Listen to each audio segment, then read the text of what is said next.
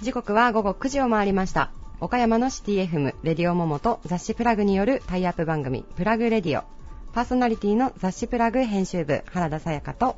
同じく編集部の堀井孝之です。こんばんは。こんばんは。はい、えー本日9月の22日ということで、はい。そろそろあれですね。あのこちらの話でちょっと恐縮なんですけど、はい締め切りがかなり迫ってきましたねそうですね。はい今4月と10月の発行なので、そうですね10月分が。はい、10月のあの第3木曜日、はいおそらく第3木曜日だと思うんですけれどもプラグの53号が、はい、発刊予定でございます鋭意制作中とそうでいうことで。すねそろそろちょっと編集部の皆さんの顔色もそうですね。変わってきましたかねもう迫ってきた感が。そうですね、はいい、やあの結構、まあ、あの以前ですねはい。私が今こうずっと勤めてはないんですけれども大体こうプラグの制作を見てきてはい10年弱ぐらいうん。経ったと思うんですけどあの以前は結構会社に泊まり込んで、はい。こう夜中にこう布団を事務所に敷いて、はいそこで寝る、うん。であの近くのあのほのかの湯がはい。すぐ近くにあるんでそこでこうお風呂に入るっうん。ていうのが割とこう入校前の,、まあ、あの名物 そうですね よく見る光景だったんですけど、うんもう16年になるので。そうですねその時代はみたいな。ちょっと遡れる感じかもしれないですけど。最近はだいぶこうそこまでじゃないにしても、うまああのみんなこう頑張って、はい 作っている感じなんですけど、堀君徹夜とかしたり徹夜するんですか？は苦手なんですね。苦手なんですね。まあねなかなか得意な人はいないですよね。うん今回徹夜せずに済みそうですか、堀君？いや、どうですかね。したくないなとは思いつつ、まちょっとなんね、か見てて、あ堀君なんか制作結構ねいろいろありますよね。いや、そうなんですよ。ボリュームは結構多くてですね、頑張らねば、頑張らねばとい頑張らねば、はいはい夏休みの宿題みたいにならないようにしないといけないですよね。いや、もう、あの、ね、レベルが違いますかまあらね。まあそうですね。仕事として、はい。はい、頑張ってやっていきたいと思います。はい。えー今週もですね、ちょっと先週に引き続きという形で、あの、リクエストトーク、はい。お送りしたいと思います。先週、あの、ホーリーくんのちょっとリクエストをお聞きしまして、クラブン株式会社の、そうですね。はい。代表取締役社のジョージ伊沢さん、はい。この方の、まあ、トークも今回ちょっと放送していきたいと思うんですけれども、はい。はい、その他にもですね、ちょっとあの視聴者の方だったりとか、あの Facebook を通してあのリクエストをいただいた、はい。そういった方々の、えーゲストさんのトーク紹介していきたいと思います。はい、今回のテーマは仕事とは何々だということでお仕事に対する哲学だったりとか、はい。思いそういったものをご紹介しております、えーリーダーたちへのインタビューには岡山で頑張る皆さんの明日への活力になるようなヒントが隠れているかもしれません。今回のリクエストトークゲストは平林金属株式会社代表取締役社長の平林実さん。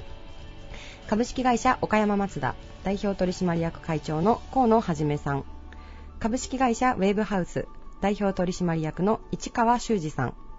弁護士法人太陽総合法律事務所代表弁護士の近藤源之助さん。クラブン株式会社代表取締役社長のジョージ伊沢さん。岡山極東病院院長の土井明弘さんです。それではどうぞお聞きください。以上フリートークのコーナーでした。Various leader produced by Plug Radio. 独自のリサイクル技術で役目を終えた様々なものを価値ある資源に再生する企業全国初の有人型資源集積システムエコビンも運営されています平林金属株式会社代表取締役社長の平林実さんですよろしくお願いいたしますはい、よろしくお願いいたします。えーいつもあの個人的にも会社的にもあのエコビン大変利用させていただいてありがとうございますありがとうございます。はいあのスタッフさんもいつもすごく優しく手伝ってくださるのですごくいつも助かってます。ありがとうございます。はいありがとうございますはい。えーでは早速今回のテーマについてお伺いしたいと思います。えー仕事とは〇〇だということで経営者の皆さんにご自身のお仕事の哲学お話しいただいております。はいえー平林社長にとってお仕事とは一体何でしょうか？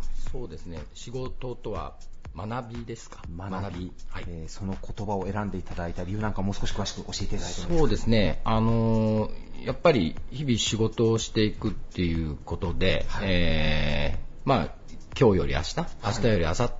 えーいろんなことがやっぱり向上できたり、はい。えーまあ、克服したり、はい。解決したりっていうことの連続だと思うんですよね。はい。だからまあ後ろに下がるっていうのは良くないので、うん。えーそのためにはいろんなこと、はい。まあ、経営者だったら感性がいるかもしれない、感じる力、はい。えーそれから仕事をしているスタッフでも、やはり何かこう、今日より明はい。日できるように、はい。お客さんが喜んでくれるとか、はい。いい商品があ出来上がったとかはい。ありますよね、はい。まあ、向上していくっていうか、学びだと思いますけれども。なるほど、はい。えーやっぱりそのお仕事柄というかあのホームページなんかも拝見させていただいてて、はい。まあ、リサイクルのことなんかもホームページ掲載されてるんですけども、はい。やっぱり今どんどんこう進んでいってるというかいろんなものをリサイクル技術を開発やっぱされてらっしゃるというのはまさしく学びというかそうですね、あのーまあ、あの昔作ったものをはい。何年か後でやるっていうことが多いじゃないですか、はい。ですから今、えー街に出てみる、えーそれから、えーまあえー例えばちいろんな地域に行ってみるっていうことが将来そこにあるものが、はい。やがてリサイクルされなきゃいけないっていう、将来のまあまあ課題というかし宿題はもらってる状態ですよね。ところが、えー実際やるのは、はい。えー過去作られたものがやってくるので、はい。えーそこで例えば、えーそのと時代は良かったけれども、はい。今はその物質は使っちゃいけませんみたいなのが出てきますよね。はい。でその当時は便利なものができたねって言ってたけど、いろんなものが研究されていって、はい。えー例えばフロンガス抜かなきゃいけないとか、はい。えーここういった水銀リレーを取り外さなきゃいけないとかっていうふうに、こう当時分かってないことっていうのいっぱい出てきますから、はい。まあ、常に学びながらっていうところでしょうかね。なるほど。はい学びというかこう社長こう街の見方がちょっと他の方と違うかもしれませんね。なんかこう今皆さんが使っているものがいずれまあこういったふうにリサイクルにはい。生きてくるこれかなは職業病だと思います、はい、例えば新幹線乗ってもみんなどんなものを持ってるか、ああ、はい、ですからほとんど私は自由あの自由席に乗るようにしてます、それはな,、ぜ自由席なんですか？えー自由席が一番やっぱりその時のことが分かる。若者とも同じ空間にいられるし、はい。えーいろんな県外の人もあそこ入り乱れますよね。確かに確かにえーだからあの結構ウォッチしてますよね。はいへえ、あえてグリーン車に乗られるはしないんですね。じゃあ会社が乗らせてくれないんじゃないですか。社長に言っときます。素晴らしいですね。なんかこうはい。社長自ら蘇生して、はい。でもやっぱこう普段その新幹線のお話みたいに何かある時にはやっぱりこう大多数の方がいらっしゃるところに行って、まあ、マーケティングも兼ねてっていうのはやっぱもう常々ご自身で稼いでらありますねれてるんです、かはい、だからテレビのこと、それから新聞、それから今、インターネットとか SNS、それと、現地の生の情報ってありますよね、はいえー昔だったら多分一つのものが全て同じこと書いてある、同じこと言ってるっていうのが違いますよね、はい。だからそれをやっぱり感じていくことが必要かなというふうに思ってますね。はい。おっしゃられる通りもうまさしくもう学びをもうご自身自ら実践してされてらっしゃるという感じですね。そうですね。昨日たまたまあの異業種の会があったんですけど、はい。えーみんな同じ色の、はい。えー薄手のインナーダウンを着てました、えーなんていうんですかね昔でいうチョッキみたいな形、あの多分某なんていうのかな。ァッションブランドさんのあれですね。ダウンベスト的な、えーそれがね続けて5人ぐらいいたんですよ、はい。でそれってやっぱり、えーそこそう見るか見ないか大きいですよね、はい。そうすると私以外の経営者もね、はい。同じことを発見して写真とか撮ってたんですよ。はいでじゃあこういったものがやっぱ流行ってるっていうのを伝えなきゃいけないっていうので、はい。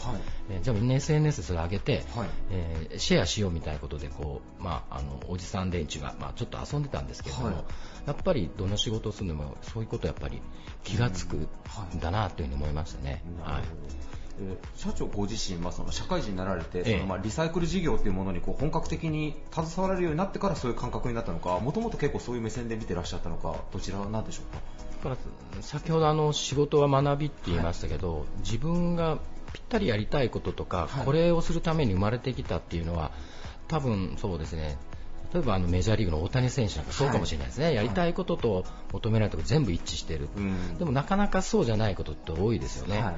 えーでも今ある仕事をえー一生懸命こうえー追求していくと、はい。えー何かこうこううまくこうなんていうんですかね成長していくとかクリアするとかやりがいとか効率が良くなるとか、い、ろんなことで一生懸命やったらこう面白くなってくると思うんですよね。はい。だから、まあ、あのい業種とかそういったことを抜きとして、はい。常にやっぱり感じて、えー世の中どうなっていくんだどうなってるんだろうかの繰り返しのような気がしますよね。なるほど、はい結構多分実はあの B2B のお仕事なんかも多いのかなと思うんですけどもあエコ B2B がメインですね。すよね。はい。なんですけど、まあ、そのエコビンっていうものをまあ作られて、まあ、はい。ものすごい方がこう一般の方がまあはい。段ボールだったりとかい。ろんなものを持ってこられて、やっぱそこももうマーケティングというかリサーチにもなっているというような感じですから、なんまあ、最大の特徴は、えー入社年数が浅くても、はい。それがあの女子スタッフが多いですけど、うちの場合は、はい。えー任せてはい。やりますよね。はい。普通、例えば私どもの会社も60数年やってくるけれども、はい。もともとあった部署っていうのは、まあまあ、部長さんがいて、課長さんがいてって、そういう形になってるじゃないですか、まあ、それも含めて、さっきの市場ウォッチングが、はい。やっぱりこういう人たちに任せて、はい。その空気を取り入れていくっていうことで、うん。えーだから、まあ、小さい会社の社長っていうのは、それを明日からそれしやろうっていうことができるスピード感はうん。あるかもしれないですね。なるほど、はいあのまあ、他社さんでもその、まあ、例えば段ボールだったりとか、ええ家庭のゴミをこう、まあ、持ってきていいですよっていうようなはい。回収の場所っていうのは、まあ、何社さんかあるんですけど、ね。はい。やっぱりでも、平金さんがされているそのエコビンっていうのは、まあ、グッドデザイン賞なんかも受賞されましたけど、はい。はい。やっぱデザイン的にこう街の景観にもなんかすごくプラスになるようなスタイリッシュな感じでですすね、ね。そこをよく聞かれるんですけど、はい。あの建物も確かにまあおしゃれにはしてますけれども、はい。実はあれ、あのデザイン賞っていうのは、はい。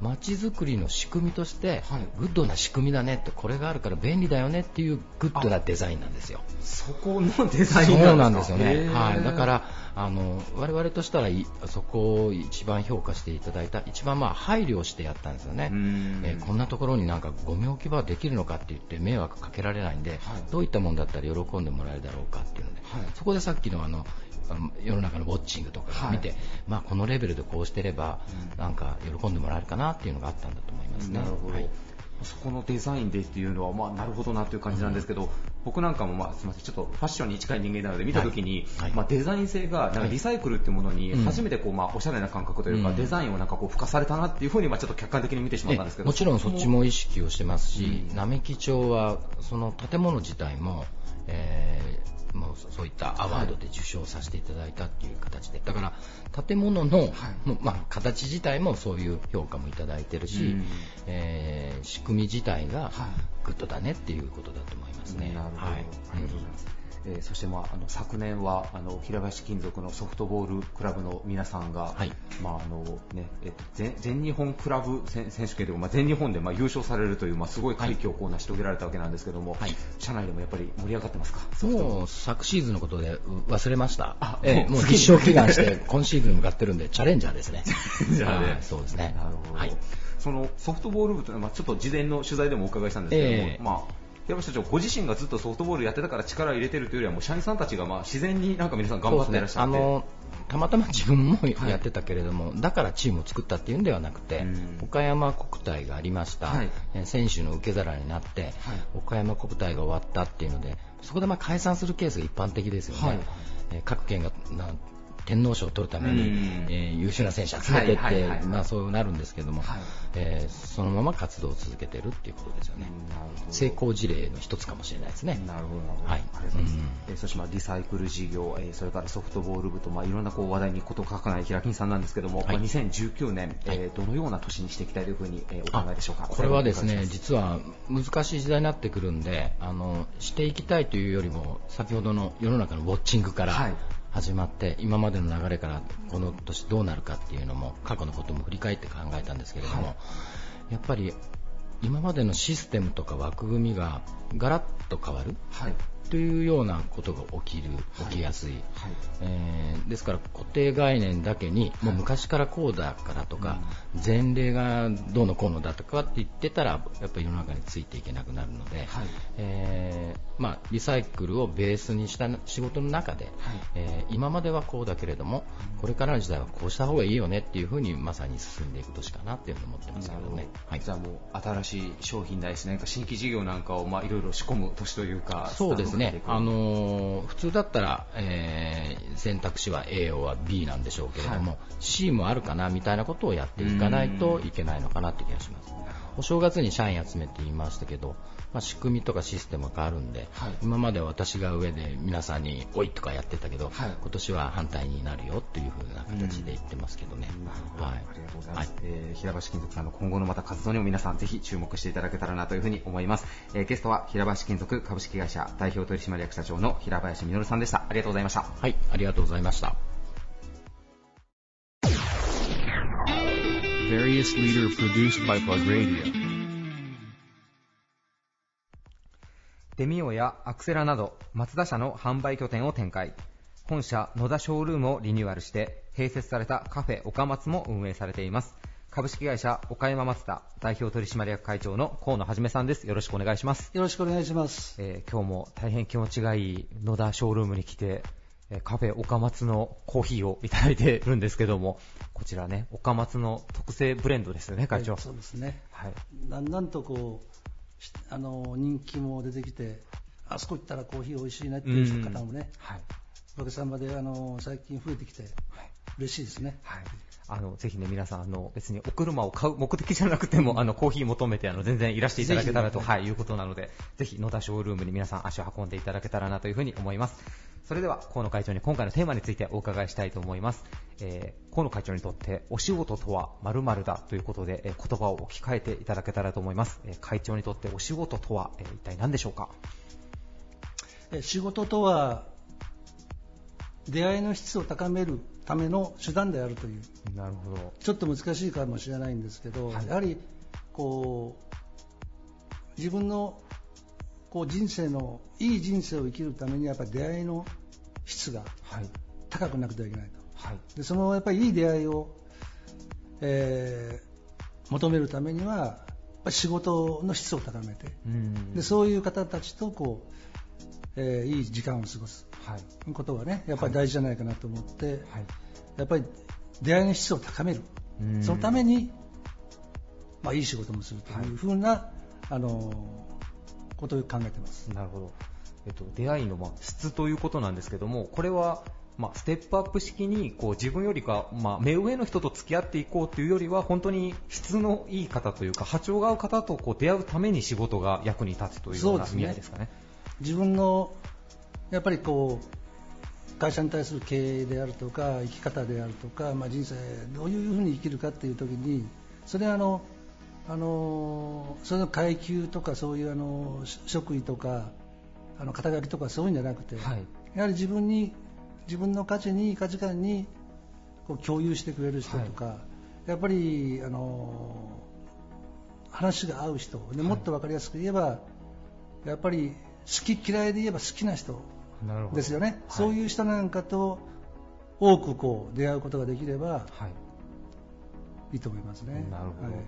あの岡山松田さんといえば、まあ、最近はあのショールームなんかのリニューアルでも、まあ、かなり注目も浴びていらっしゃいますけども地域のスポーツ振興であったりとかあとまあ自社でも野球チームを、ね、かなりこう、まあ、力を入れて応援していらっしゃるということなんですけども河野会長ご自身こう、まあ岡山松田の経営にも先ほど言われてたその出会いの質っていうところは何かこう影響されているというか。であの特に岡山に来て、まあ、いろんな人と出会ってでその時その時のこう出会いの中から出てくるヒントなり言葉なりそういったものが今までの自分のこうキャリアとはい。うまく結びついた時に、はい。あじゃあこういう方向でいこうとか、はい。でこういうふうにやっていこうとかっていうのはやっぱり自然とこう出てきたような感じがしますね。なるほど、え。あの野球部の方たちがねかなりあの野球部もそうですしお仕事もはつらつとしていらっしゃるんですけども河野会長がやっぱこう体系の方たちが好きっていうのも実際経営にもこうつながっているんですかね？好き嫌いというか。やそれはもうあの絶対それはありますね、うん。えーまあ、あの好き嫌いって言ったらこうちょっとちょっと語弊があるんですけどやはり自分たちと同じ目的を持って、まあ、それは部下であっても社員であっても同じ目的を持って同じ釜の飯を食いながら同じ方向に向かって進んでいく。はい。でそのためにやっぱり野球部のメンバーにとっても我々私にとってもお互いにそれはあのお互いの同じ世界でねはい生きるものとしては、だお互いに大事なねうん。あのものですよね。なるほど、はい。こうまあ、経営者の方、管理職の方こう以外でも、例えばその、まあ、会長がもうその、まあ、社会人駆け出しの頃とかも、やっぱりその今、社会的にこう、まあ、新卒のこれからの社会人で頑張っていく人たちも、まあ、上を目指すんであったらやっぱり出会いの質っていうのはやっぱこう皆さん大事にするべきだと思われますか？ね、会長も。そうですね、はい。でその時にやはり大事なのは、やはり自分のこう考え方なり、価値基準とかいうものをしっかり持ってこないと、やはり流されてしまったりとか、うんただ単にこう上辺だけでいいからないいなとか言うんじゃなくて、やっぱり経験に裏打ちされたとか、あるいは失敗から学んだことであるとか、まあ、たくさんのこう中での、まあ、例えば経営に置き換えれば、あのーどうですかね、まあ、経営方針みたいな、はい。でそういったものがしっかりこうできておかないと、うん。やっぱりこれがこうブレてしまうとなかなかこうで出会いもね、うんうまくいかないと思うし皆さんが共感してはい。ついてきてくれるためには価値基準というのをしっかり持っておかないと。いけないと思いますね。なるほど。えリーダーはもうまさしくそれは持っておかないといけないし、まあ、出世というか、もっと成長していこうという人は、やっぱその出会いの質っていうのをやっぱこう大事に持っておくべきだということですすね。ね。でそれはやはりあのみんなが共感してくれるくれるものではないから、はいだから自分がこう納得できるものとして軸としても持ってそれをこう持ちながら社員あるいはまあさっきの野球部のメンバーなんかと一緒に心を酔わせる、まあ、浸水していきながらね、はい。同じこうあの仲仲間を作っていくということうんでそれは、まあ、あの経経済にも成り立つ岡山のいろんな地域においてもそういう人たちとのこう絆を深くすることによって、はいそういうまたあのあのつながりがねできる集団がどんどんできていくんじゃないかと思うんですよね。なるほど。その出会いの質をこう大切にしなければならないというのは、会長ご自身こういつぐらいからこう気づかれたというか、やっぱ大事だなっていうのはこう思い始められたんでしょうか？やっぱりこういう経営の仕事をし始めるようになってでやっぱりいろんなことをこういろんな人と付き合っていろんなことを経験して、はい。でいろんなこともまた失敗をしながらでその中でこう自分が選択しながらあの取り入れていくこと、はい。であのあの時にあの人から言われたあの一言がとか、はい。であの本で読んだあのフレーズがとか、うん。そういったものがどどんどんこう一時期にこう自分の中にこう入っていってはい。行ってでそれが一つのこうなんか、まあ、色としてね、うん。このイズムじゃないけどなんかそういったものがこう、できてきたのは、まあ、岡山さんに来てからえだと思いますね。でみんながそれに対してこう共感してくれる方がぼつぼつとこう出始めて、あそれはやっぱ正しいですねとか、あそれはまあ好きですねとか、はい。それはなんかいいですねとか、うんそういうことを呼ばれるようになってくると、すぐ調子に乗ってまたそういう あのなるほど。そういう感じですよね。その好きというのがそのイエスマンであるっていうことではないですね。今お話をお聞きしている限りで言うと。なるほど。もうその同じ目標に向かって一緒に頑張ってくれる仲間であれば、まあ、苦言を言う人であっても、まあ、その人をいろんな意味でもっと深いところで好きになれるかどうかっていうそうですね。だからあの今割とこうこうまあ正しいとか正しくないとかいいとか悪いとかまあそんなことがまああるんですけど、はいでもそんなものは結果的に本当に何が正しいか何が正しくないかって分からないじゃないですか。はい、はい、だったら自分のまあ好きなことをやってそこでまあ納得いくようにねはい、な生き方した方がなるほど。まあ納得しますよね自分も。うーんいやーいいですね、会長。すごく心に染み入りました。えはい。せん、あの会長、僕はあの好きか嫌いだったら、あの好きの方に入ってて大丈夫なんでしょうか、会長。こんなあれですけど。ー嫌いだったらここに出てます。ありがとうございます。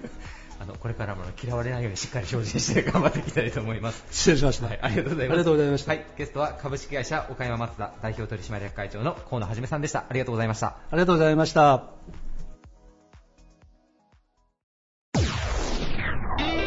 Various leader produced by Plug Radio. 不動産仲介を核に不動産投資、リノベーション事業、発電や会議室運営まで手掛けている企業です。株式会社ウェーブハウス代表取締役の市川修司さんです。よろしくお願いします。はい、よろしくお願いします。えー市川社長に早速今回のテーマについてお伺いしたいと思います。えー皆さんに今回は、えー仕事とは〇〇だというふうに、えー言葉を置き換えてご自身の哲学をお話しいただいてますが、市川社長にとって仕事とは、えー何でしょうか？そうですね、まあ一言で言うと仕事とは人生かな。仕事とは人生。人生ですか？ちょっと事前の打ち合わせとちょっと変わってきましたね。えっと、人生という言葉を選ばれたのは？うんそうですね、あのまあ多分人生っていうのはいろんな意味があって、はい。やはりこう自分がこう生まれてきた中でですね、まああのじゃあどういう人生を選ぶのかっていうみんな選択肢があると思うんですけれども、はい。まあ、私にとって、まあ、自分自身を大きく成長させてくれたっていうことも仕事ですし、はい。えー自分があの本当にここから喜べる、えーまあ、その源になっていることもやっぱり仕事なんですよね。うん。だから仕事を中心に今人生回ってるのかなとなるほどなるほどいうことなんですよね。なるほど。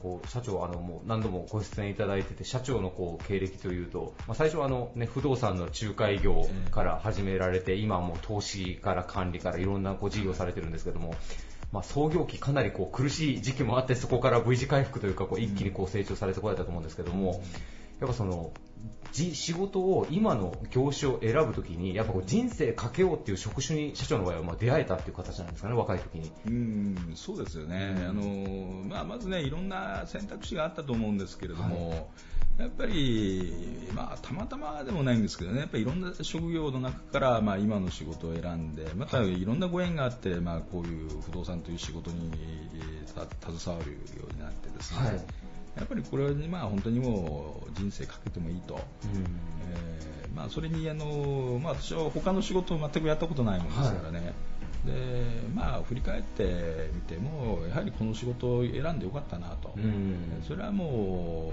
ううちの若手の社員にももう何度も何度も言ってますけどね、はい。誇りを持ってできる仕事なんですよ、うん。というような話をいつもしてます。なるほど。まあ、仕事とは人生だという、まあ、その人生の中で不動産業をこう、まあ、選ばれたわけなんですけど、市川社長がこう今、まあ、若手の人たちに伝えてることでもいいんですけど、一番感じられるその不動産業の魅力っていうのはどういったところにあるんでしょうか？そうですね、やはりあの、まあ、住とかですね、はい。まあ、例えばじゃああの人が遊ぶ空間であったり、はい。えー物を生産する工場であったりとかですね、はい。ショッピングはい。するところ、はいもうやっぱり全てが不動産がえー絡んでるじゃないですか。はいやはりそういった中であの人の豊かさだとか、はい喜びだとか人生にまつわることその根幹のところにやはり不動産というのがあって、うんやっぱりそういったところにこう、まあ、自分の、ね、人生かけてやる仕事としてはいやっていくっていうのは非常に意味のあることなんだと思いなるほど。なるほど。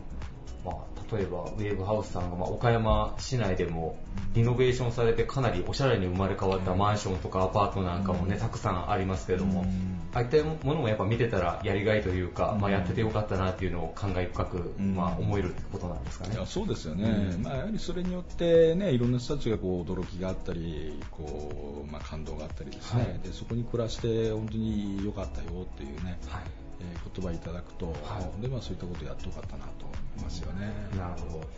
あとこう社長はあのご自身で著書ももう出されていらっしゃるんですけれども、はい。えーゼロから始める不動産投資という著書なんですが、石原さんあれは、えー、と発刊はもう何年前になりまえすか？ね、ーちょうど3年前の3年前の8月ですかね。はい。い。今まだまだ、ね、バイブルとして皆さんまだあの熟読されてらっしゃる方が多い、社長、ご自分では言えないかもしれないですけど、ある種不動産業の一個名著の一つですよね、そうですね、まあ、あのそのように言っていただくと非常に嬉しいんですけれども、はい。まあ、あの普遍的なところを結構網羅しているものなので、はい。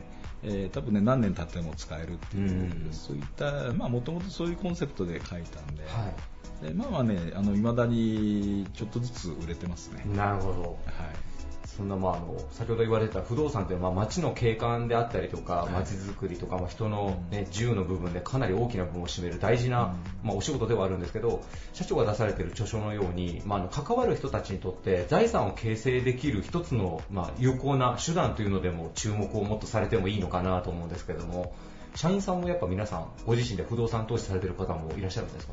そうですね。あの弊社のもう幹部社員はもう全員やってますよね。えだから若手もこれからあのそういったことにチャレンジしたいっていう人たちも今増えてきてるんでですね、はい。でまあ、どんどんねあの私が持ってるノウハウはまあ全部伝授するんで、まあその中で不動産買っていって、はい。えーまあね、あの人生これから100年時代って言われてますけれども、じゃあ老後本当にもう政府に年金とかに、ね、頼るんではなくて、はいでもう自分の力で自分の資産を構築して、えー自分の生活老後の生活を豊かに、えーしてもらえたらなという思いで、えーそういったことを広げていこうと。なるほど。そう僕みたいな小さな人間はやっぱそういう手法自分が知ってたらなるべく人に教えたくないと思うのが 常だったりするんですけど社長逆にそこはもうオープンソースでも皆さんそれでもう豊かになってくださいっていうスタンスなんですね社長そうですよね、あのまあ、それをねあの私が伝えたからといってねあの自分が不利益を被ることは全くないので そこはもう完全にオープンでやってますよね。なるほど今、ウェーブハウスはまあ毎年求人でこう、ね、新しいこう勢いがある若手の方も募集、採用されてらっしゃるわけなんですけども、どういう人にこう今後、不動産業界に入ってきていただきたいんですか？あそうですね、やっぱりね、あの本当に元気で素直な人ですよね、それからまあ上昇志向が強くて、やはりねあの、生きてる喜びを感じるっていうのは、やはり自分が成長してえし続けていくっていうことだと思うんで、やっぱそういった前向きな考え方を持ったチャレンジングなね、人にどんどんこの業界に入ってきていただきたいなと思います。はい、ありがとうございます。えー不動産業に興味を持った方はもうぜひね、まずは市川社長のゼロから始める不動産投資をまず読んで、ぜひ一度あのウェーブハウスさんの門を叩いていただけたらなというふうに思います。えーゲストは株式会社ウェーブハウス代表取締役の市川修司さんでした。ありがとうございました。ありがとうございました。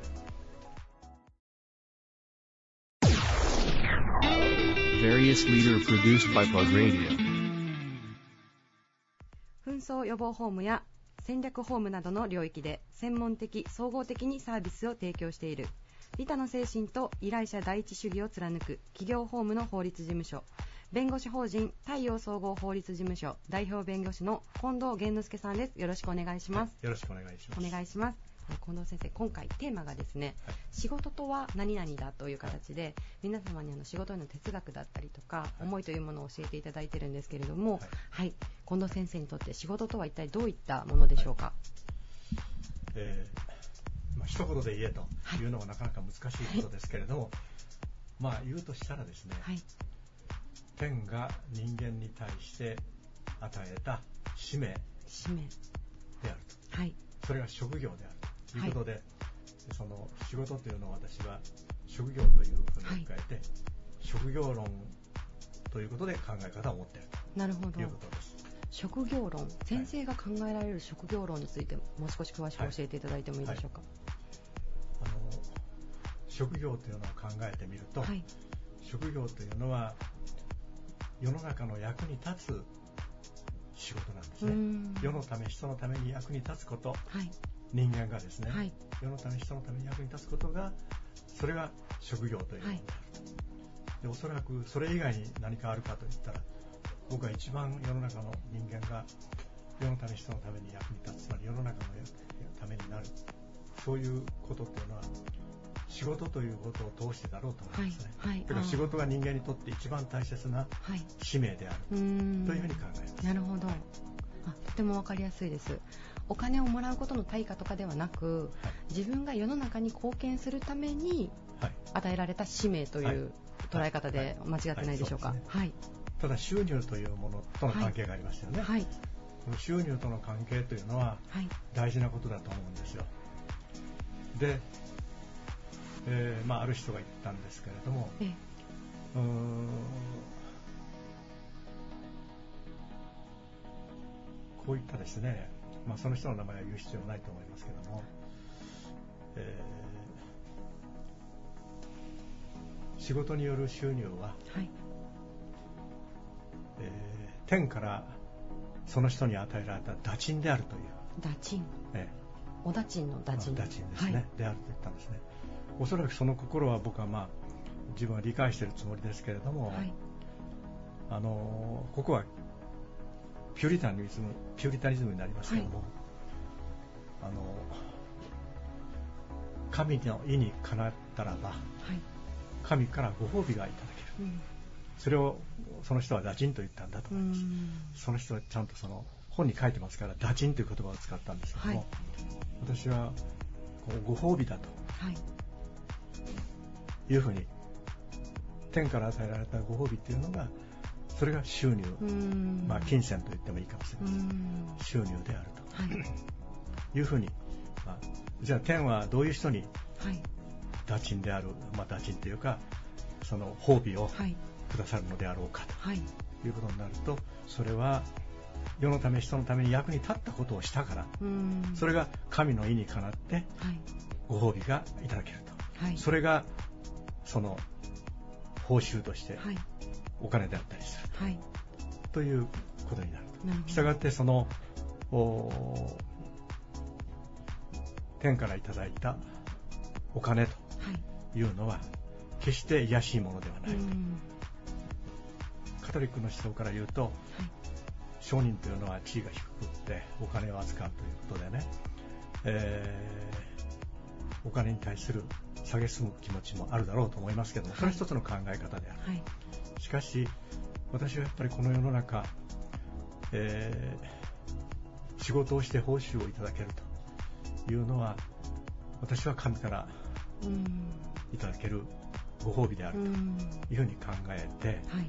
それでそれは従って癒しいものではない、はい。商人という仕事も癒しいものではない、はい。貴重なものであるはい。と神が褒めてくださったうん。そのことの表れとして報酬うん。対価が支払われるというふうに考えるわけです。なるほど。そういう今お話を伺ってますとですね、はい。あの自分の職業に対してはい。こう誇りを持とうという気分にとてもなりました今。あのプライドを持ってやらなければいけないなとまた身が引き締まるような思いもあったんですけれども、はい。お金ということについてやっぱり今資本主義の世の中ではええ。お金で回ってますよね、はい。確かにねですからお金に対する警戒はしとかんといかんと思いますけれどもしかしそれはあのお金を儲けるということが、はい。その経済のやっぱり中心になって回ってるということを肯定する考え方だと思います。自分でもそう思いますね、はい。したがって、えーお金を扱う仕事のお仕事っていうのは、えー昔で言えばね、はい。知能交渉と言われたり、あはい。えーカトリックではやっぱり聖職者がいて、はい。上に聖職者がいてそのお一番下の商人というふうなことになるだろうと思いますけども、はい。僕はあの仕事というか職業というのははい。これちょっと人間論になりますけどええね、人間は本性としてはい。利己と利他というものを持っていると、で利己というのは自己保存本能うん。利己あの自己保存本能から来る本能的なはい。そのお利己。はい。であると利他っていうのは人間が社会性を持っていること。すなわち人間は一人では生きられない。はい。社会を作って社会の構成員になってうん。その社会の中で生きるということ。うん。そうでなかったら人間は一人では生きられない。はい仲間の社会の役に立つことによって人間は初めて生きていける、うん。だってそれはそうです。一人では生きていけない。はい。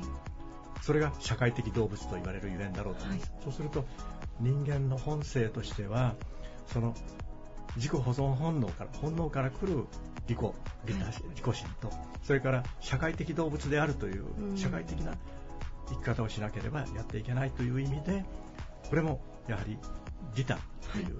他を利するという。はい。利他だからその利他の心というのと利己自分をほエゴエゴですね。うと利己を言ったらエゴ。それがその同時に存在する。うん。両方が存在するのが人間の本性ではなかろうかと。うん。そう思ってるんです。あでその人間が職業に就くとーはい。いうことになりますと、はい。その職業というのはその世のため人のためにサービスをしてはい。役に立ってはい。役に立立立つということがつまり利他なんですうねん。奉仕性と言ってもいいかもしれない。その役に立つことによって初めて社会から報酬が与えられる、うん。これ利己的なこと。うん。なりわいですよね、うん。だから奉仕奉仕する社会に奉仕するという世のため人のために役に立つということによって利己すなわち報酬が得られると。ええ。でこれはなりわいとして成り立つわけですねその収入によって仕事生活をするという意味で、はい。なりわいそうすると職業というのはなりわいであると同時に奉仕である。はい。世のため世の人のために役に立つはい。そういう大変大事なうん。それがだから天から与えられたっていうふうに僕は言うと思うん。ですそういう関係になると。はい。でしかもその利己と利他の関係は、はい。まず世のため人のために役に立つ利他を実践することによって初めて利己である報酬が与えられる。うん。それによってなりわいとして生きていけるなるほど。そういう仕組みになっているというのが僕のうん基本的な考え方です。非常にこうはい相互関係があるものなんですね、そこには、ありがとうございます。あの非常にこう多角的なお話といいますかちょっと哲学的な要素も含んだお話も 聞かせていただいて。僕らの話はいつも難しいかもしれないんですけど。も、はい、いや、はい。近藤先生にとってもそのご自分の仕事、はい天から与えられた職業はい。だという思いで日々やられていらっしゃるということですかね、なるほど。特にあのプロフェッショナルあのビジネスマンにとってと、プロフェッシプロフェッションというプロフェッショナルにとってと、まあ、ビジネスはビジネスマンだからそのプロフェッショナルはプロフェッションという職業ですけうれどもん。特にプロフェッションの場合があのどういうかな、えー、利他のはい。利他という要素がはい。利己よりもはい。大きい。うん第一に第一に利他。第一に第二に利己。否定はしない、はい。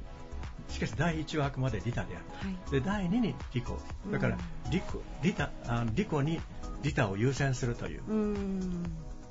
これがあの僕の今までいろいろ勉強したはい。利他の心はい利他の精神はい。というものだと思います。ありがとうございます。はい。あの冒頭のご紹介でもあの述べさせていただいたんですけれども、利他の精神と依頼者第一主義を貫くあのトイレ総合法律事務所さんということであのそういったプロフェッショナルの部分をとても大切にはい。されていらっしゃるということですね。ただしこれはプロフェッショナルははい、全くビジネスと相反するんじゃなくてまあビジネスの人にはい。利他を優先しろとい。うのも難しいかもしれない。うん。しかしプロフェッショナルだったら利他を優先しろと言えると。しかしね考えてみるとはい。ビジネスマンもビジネスも利他の精神でやるとだってお客さんは喜ぶだろうし、リピーターもできるだろう、はい。増えていくだろう。ということで結果的には。回り回って収入になってくる、はいだからそれはそれは結局利己と利他というのはですね、相反するものじゃなくて、はい。プロフェッションではもちろんですけどもビジネスでもそれはその精神は活かせてそのおビジネスにおいても奉仕というもの利他という心で利他という精神で仕事をしたらはい。これはそれに対して報酬がはい。入ってきますよと。はいつまりお客は増えるしうん。収入も増えてくるという関係にありますよ。だからプロフェッショナルの原理です。はい。利己を利他を利己に優先するというの。は、はい。しかしそれもビジネスの世界でも同じじゃないのかと私は思ってます。そうですね。だからビジネスの世界でも利他の精神でもって仕事をすると、はい。それはお客さんに喜ばれてリピーターは増えるし新しいお客さんは紹介されるし、はい。社会的地位は上がるしうん。したがって収入も増えてくるしとはい。いうことで、同じ現象じゃないのかというのが僕の考え方、うん。それでまあ利他の精神とはい。お客様第一主義っていうのはそこで結びつく、というふうに思いますなるほど。すべてつながっているええということですね。え。だからビジネスの世界でも第一こだあの顧客第一主義という言葉がありますね、はい。はい。これはそれを言い当ててる言葉だと思いますね。同じことなんだと思います、確かに。そういう生意気なことをまあ唱えてるわけです。回り回ってすべては自分に、まあ、自社に返ってくるということですよね。利とあのあの自他自分と他人というのをはい。包摂するような、そういう考え方がいいのではない。分離するんじゃなくて、はい。はい、同じことなんだと。思うんですがいかがでございましょうか？あの私含めてですね、はい。聞かれているあのビジネスマンの方たくさんいらっしゃると思うんですけれども、あの早速明日からですね、はい。リタの精神を少しでも心に持って日々のお仕事に取り組みたいなと改めて思いましそうですね、はい。一つやってみていただいたらと思います、はい。まあ、私もいつもその努力はしてるけれども、はい。実践をするように心がけてもうおります、ここはもうはい大先輩でいらっしゃるので、いやいやそうなんですよ、弁護士いつの間にか50年になりましてね。弁護士道50年で、まあ、おかげさまで弁護士道50年ということはい。で感謝を申し上げてるんですが、はい。はい。ありがとうございます。はあのこれからもですね、はい。岡山の企業をたくさん支えていっていただけたらなと思います。企業にもそれを吹き込んでおりますんであありがとうございます。よろしくお願いします。はい、よろしくお願いします。ありがとうございます。本日のゲストは弁護士法人太陽総合法律事務所代表弁護士の近藤玄之介さんでした。ありがとうございました。ありがとうございました。失礼をしました。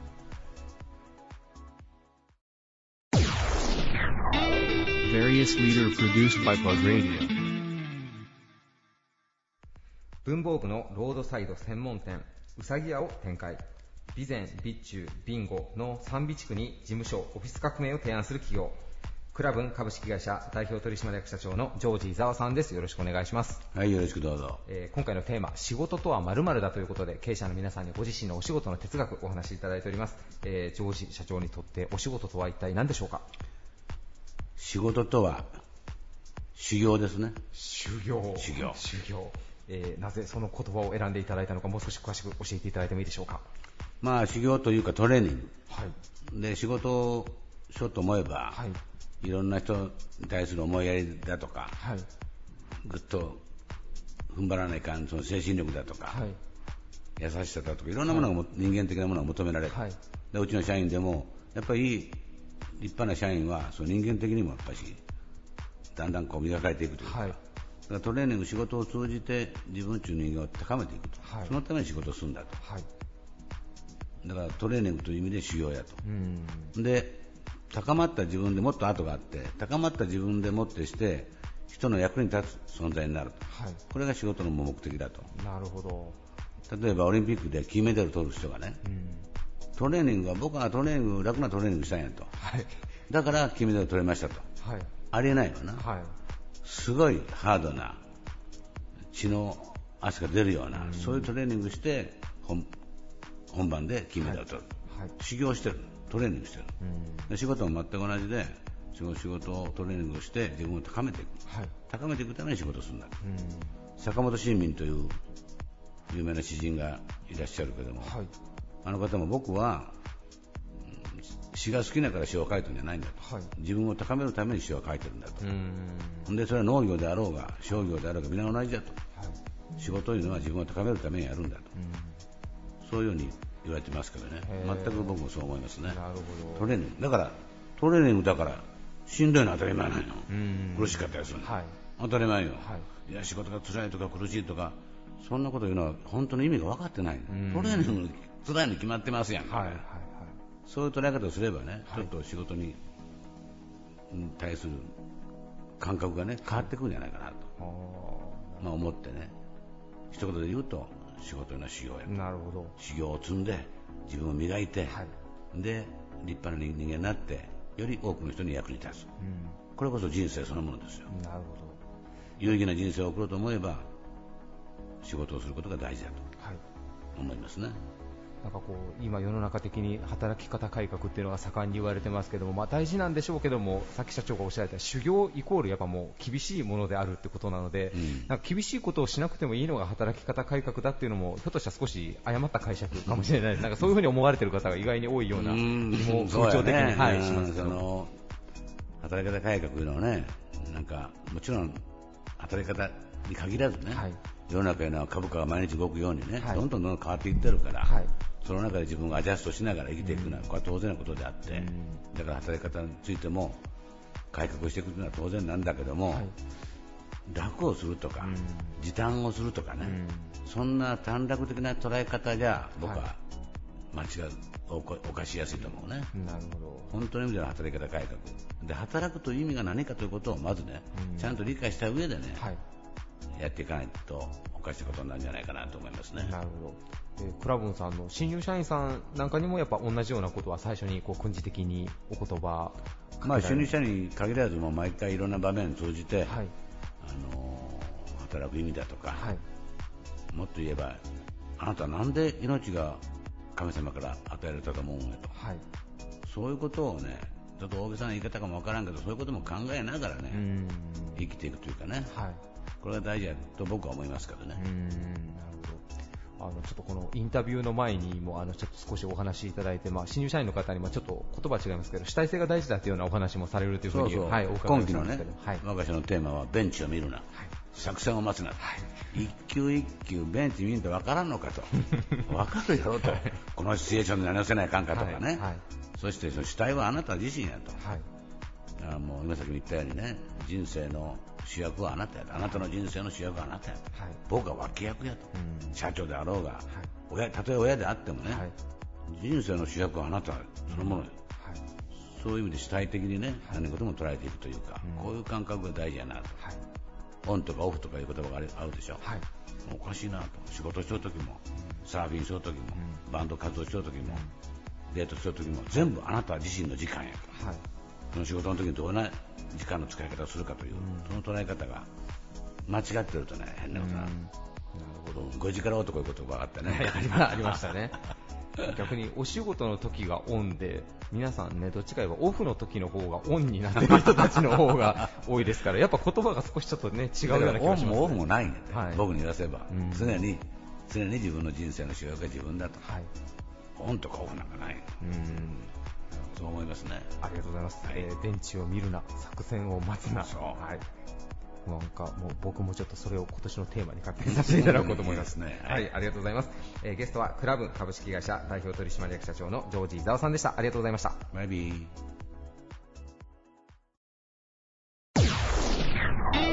Various leader produced by Plug Radio. 先進医療と音楽や絵画現代アートが融合した脳神経運動器疾患の専門病院岡山極東病院院長の土井明宏さんです。よろしくお願いしはい、よます、ろしくお願いいたします。お願いします。今回テーマがですね皆さんにあの仕事とはということであの仕事への哲学だったりとか思いとかそういったものをちょっと教えていただいてるんですけれども早速あの土井院長にとって仕事とは何でしょうか？えー職場はですね、私はそのその、えー自分を磨く場所だと思うんですね、まあ、はい。はい砥石みたいなもんですね。だから私はあの職場はあなたの晴れ舞台というふうにあの言ってるわけです。ありがとうございます、はい。すごくなんか土井先生らしいお言葉のような気がするんですけど。は。あの晴れ舞台はい。じゃあここに来て、うんそれぞれみんなが輝く場所っていうことですかねそうですねうんだからまああの職場というのは、まあ、劇場みたいなもんですね。そこでみんなが自分のも、まあ、その職場における自分の持っているものをですね、うん。そこでまあ表現する場所、うん。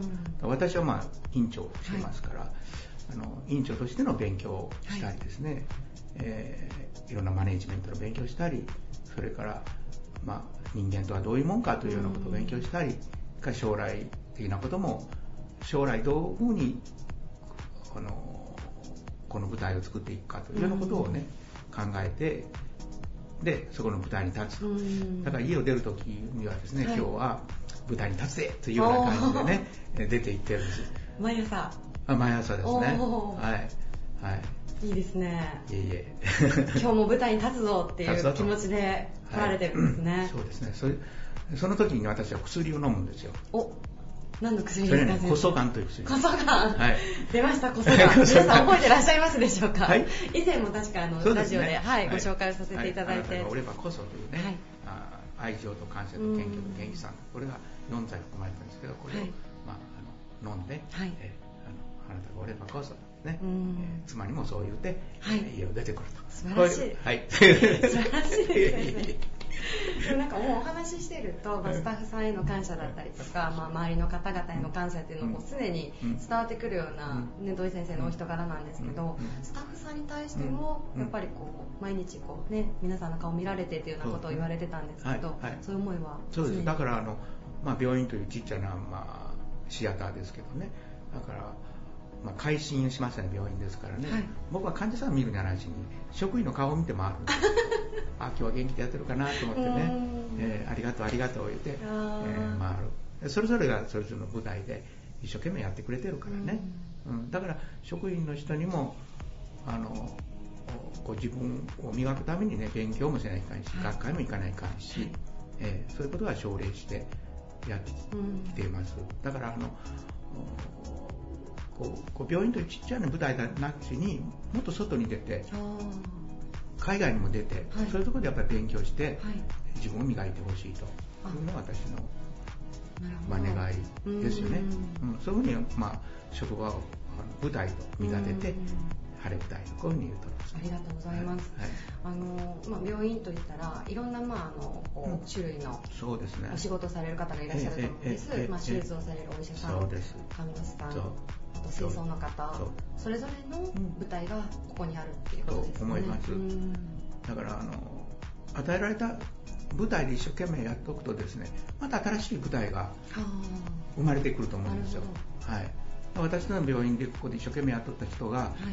うちの職場を離れて、はい、他の舞台に行く人も結構います、うん、あの学校の教官だったりね、うん、僕はそれもいいと思うんですよね、うん、だからそういうふうにこう自分が磨いとれば必ずどっかで誰かが見てくれて、またそういう人が引っ張ってくれたりね、えー、舞台がまたその人にとって広がっていくんじゃないかと、そういうふうに思って、まあ、やってきました。ただあのこうどっかにねこう引っ張られていくのはちょっっと辛い面もあるんですけどね、でもまあそれもねうん、その人にとって良ければいいんじゃないかな、はい、先生とお話してると、まあ、病院のことを考えて患者さんのことを考えられてるのはもちろんだと思うんですけどこう働く人、うん、その人の個人というか、うん、その人の生き様っていうのはすごく応援されてるんですね、先生。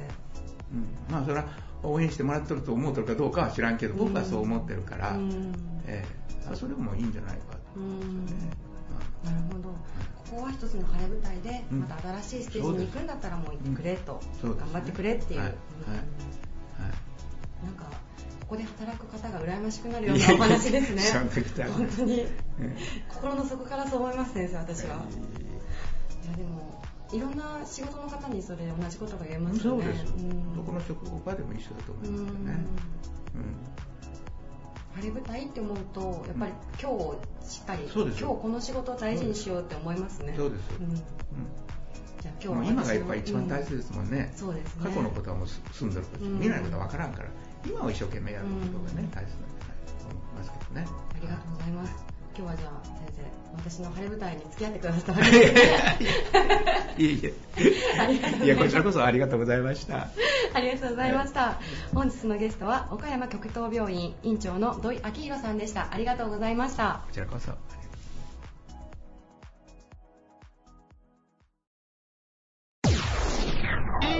Various leader produced by Plug Radio はい。以上リクエストトークのコーナーでした。今回もご出演いただいてありがとうございます。番組終了後にはポッドキャストでも番組を配信しております。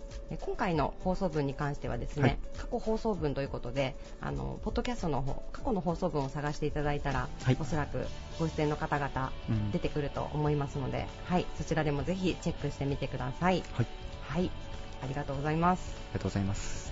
あれですねじゃあもう残り数日ですけど、はい、入校に向けて。そうですね、はい、あの文章とかって、はい、それこそさっきの読書感想文先週かいつかぐらいにお話ししたと思うんですけど、はいはい、結構得意な方ですか？